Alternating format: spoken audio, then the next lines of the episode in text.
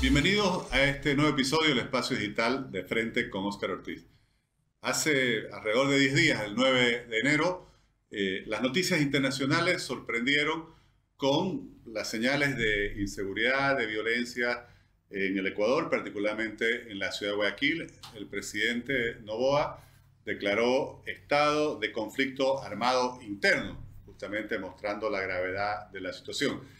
Conversaremos justamente al respecto con Gabriela Calderón de Burgos, quien es editora del cato.org, investigadora del Cato Institute, columnista del periódico El Universo de Ecuador, de muchos otros medios de comunicación también, y ha estudiado ciencias políticas en, eh, con concentración en relaciones internacionales en York College de Pensilvania y tiene una maestría en comercio y política internacional de George Mason University.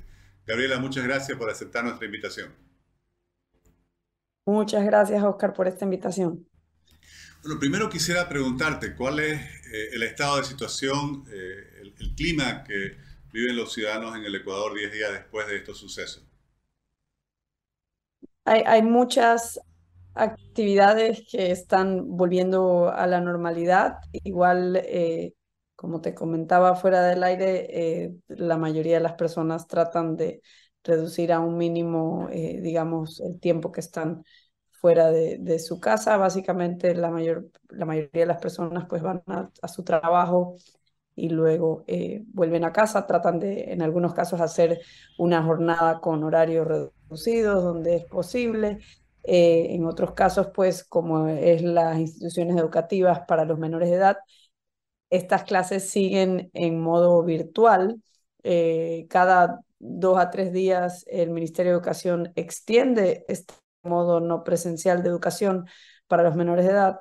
Eh, y, bueno, pues se supone que la virtualidad en educación termina el día de mañana, pero se iba a terminar el viernes de la semana pasada y lo renovaron hasta el miércoles y el miércoles lo renovaron hasta el día viernes, o sea que es una eh, situación en desarrollo. Digamos que eso todavía no vuelve a la normalidad. Gabriel, el presidente eh, ha utilizado un término que supongo que corresponde al, orden legal del Ecuador, declarando estado de conflicto armado interno. Llama mucho la atención esta, esta declaración. Eh, ¿Qué implica realmente esta medida que ha tomado el presidente? A ver, esto implica eh, algo que ningún presidente lo ha hecho en, en tiempos recientes, eh, es algo, digamos, que tomó por sorpresa a todo el mundo, pero implica que eh, se va a hacer un uso mucho más intenso de las Fuerzas Armadas de lo que se ha venido haciendo hasta ahora. Eh, y, también cambia en el aspecto legal cómo se puede tratar a, a, estas personas que son sospechosas de delitos. anteriormente, pues, en un marco tradicional del debido proceso, pues se entablaba una causa, una causa de un delito en contra de una persona y luego pues se procedía a que actúe eh, la policía, eh, la, justicia con asistencia de la fiscalía si se requería alguna investigación y, y esto es lo que se ha venido haciendo eh, durante los últimos años. Lo que sucede es que hay un problema en el manejo de la justicia y no hay aparentemente una coordinación entre los distintos aparatos del sistema judicial. Eh, y, sigue sucediendo incluso después de declarar este estado de conflicto interno. Lo que le permite el estado de conflicto interno, en pocas palabras, es pues eh, utilizar las Fuerzas Armadas en un contexto urbano, eh, en la calle, y, y, digamos, agilitar el proceso de llevar ante la justicia a los que son sospechosos de cometer delitos contra las personas y la propiedad. Pero una vez que se hace eso, hay un problema, eh, un problema remanente, que es que el Estado no controla las principales cárceles y que hay un problema eh, que, se ha demostrado que la justicia, los fiscales, los jueces e incluso la misma policía ha sido eh, contagiada por estas organizaciones criminales y no puede ser, no es confiable porque digamos lo que las Fuerzas Armadas detienen a cabecillas de las mafias, como lo han hecho durante la última semana, y entregan a estos criminales al, Poder Judicial y luego los jueces, bajo amenaza en algunos casos, eh, o a veces porque son, eh, digamos, cómplices de estas organizaciones, los dejan libres. entonces es un poquito como arar en el mar mientras no se resuelva estos problemas que hay en la justicia ecuatoriana y también la falta de control por parte del Estado de las cárceles. Era conocido por ser un país tranquilo hasta no hace mucho tiempo, por lo menos no, no se veía en los medios internacionales muchas noticias eh, con relación a una crisis de inseguridad como la que eh, se ha suscitado, no solo en, los últimos 8 de enero, sino eh, en los últimos años. ¿Cómo se ha llegado a esta situación, Gabriela? ¿Cuáles crees que son las causas para que se haya deteriorado tanto la seguridad en el Ecuador?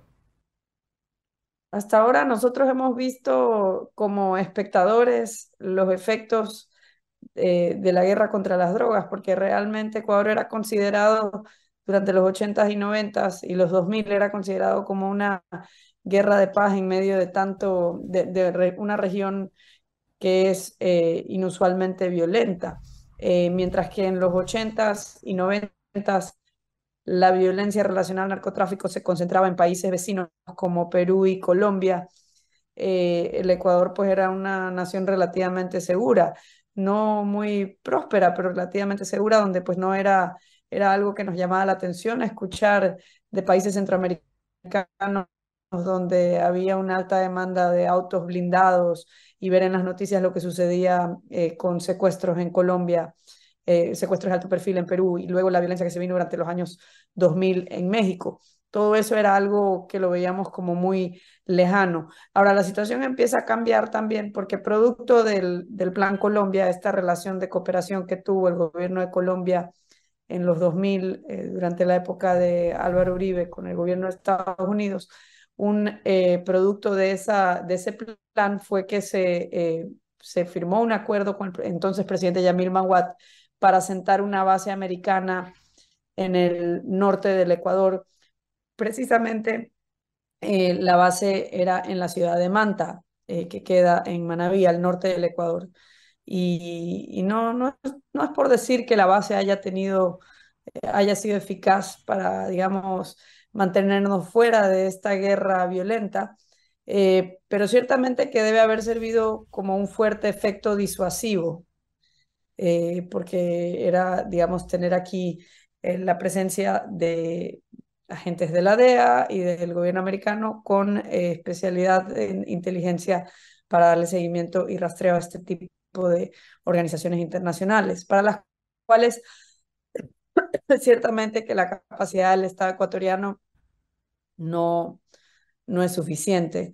Va a ser realmente imposible controlar esta situación sin cooperación internacional, sobre todo en lo que tiene que ver con inteligencia. Normalmente este tipo de situaciones de, conmoción interna o medidas que toman como las que ha tomado el presidente se han originado en, climas de convulsión social, en protesta, más de origen, por así decir, eh, en el conflicto político. Sin embargo, aquí lo que se aprecia que es el crimen organizado desafiando abiertamente al Estado ecuatoriano. Mencionaba justamente la, debilidad en la capacidad estatal para poder garantizar la seguridad de los ciudadanos. En el debate público que hay en el Ecuador, eh, ¿cuáles son las salidas, las medidas que eh, se plantean para esta situación? Bueno, ha habido algunos cambios importantes. Eh, la base de, de, Estados Unidos que había en Manta fue expulsada en el gobierno de Rafael Correa en el año 2009. La constitución fue reformada y como parte de la constitución eh, nueva está una prohibición de establecer eh, bases de cualquier gobierno extranjero en el país y también hay una prohibición de extraditar eh, prisioneros a, a, otros países.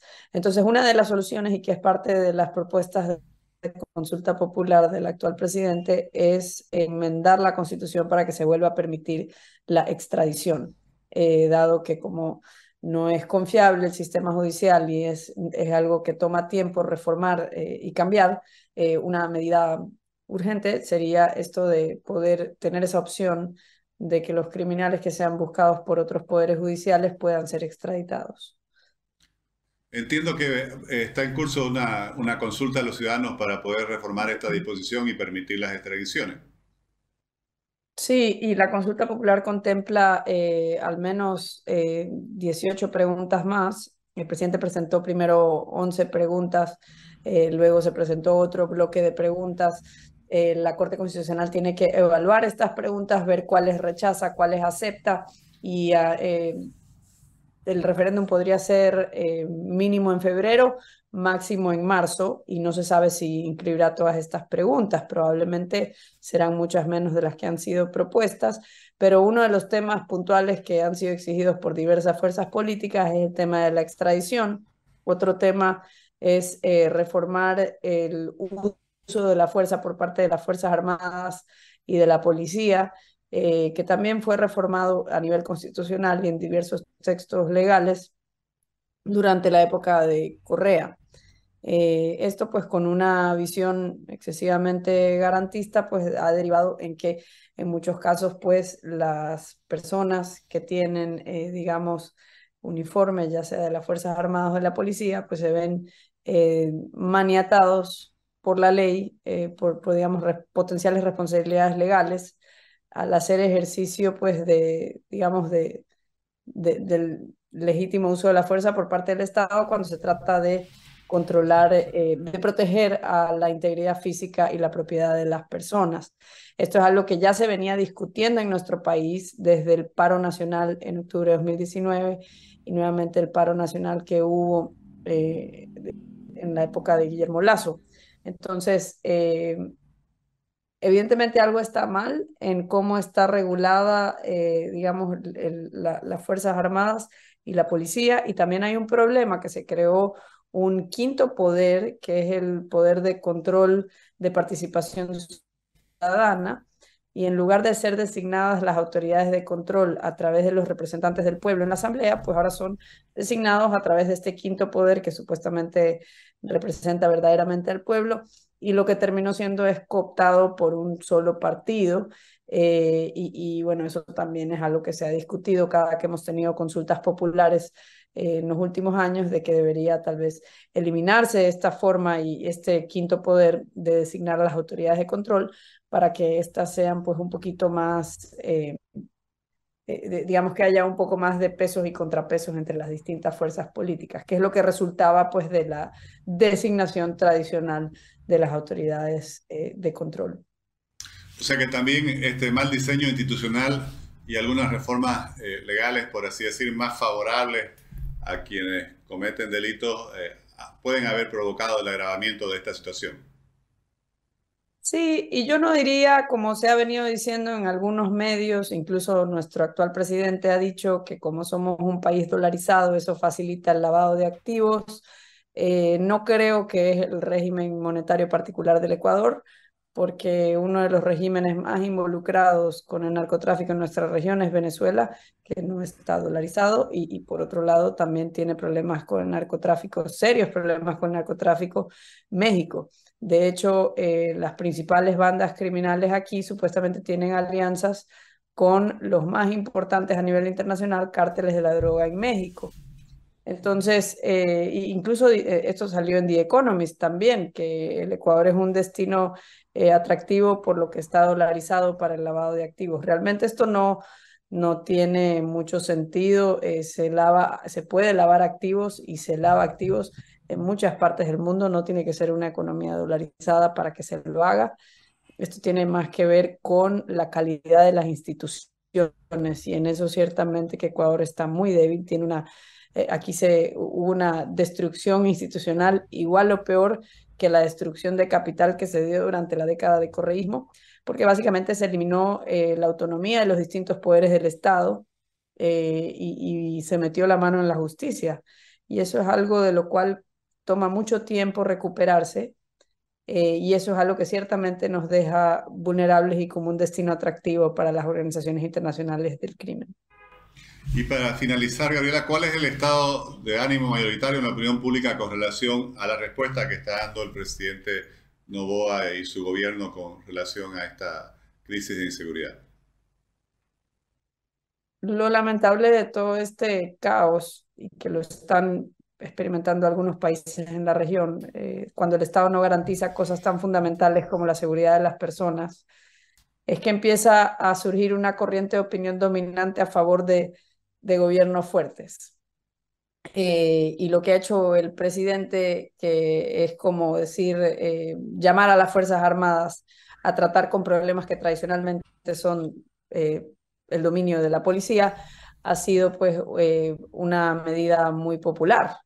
No, no sé qué tan eficaz vaya a ser, pero ha sido ciertamente una medida muy bien recibida. las personas tienen mucho miedo y mucha incertidumbre por lo que está sucediendo, pues y y esta eh, declaración del presidente de, que demuestra una determinación de hacer un uso más enérgico, por así decirlo, de la fuerza legítima del Estado para proteger eh, a las personas y sus propiedades, pues ha sido una medida muy popular. Se le estaba acabando su luna de miel luego de ser electo en, en las últimas elecciones en noviembre.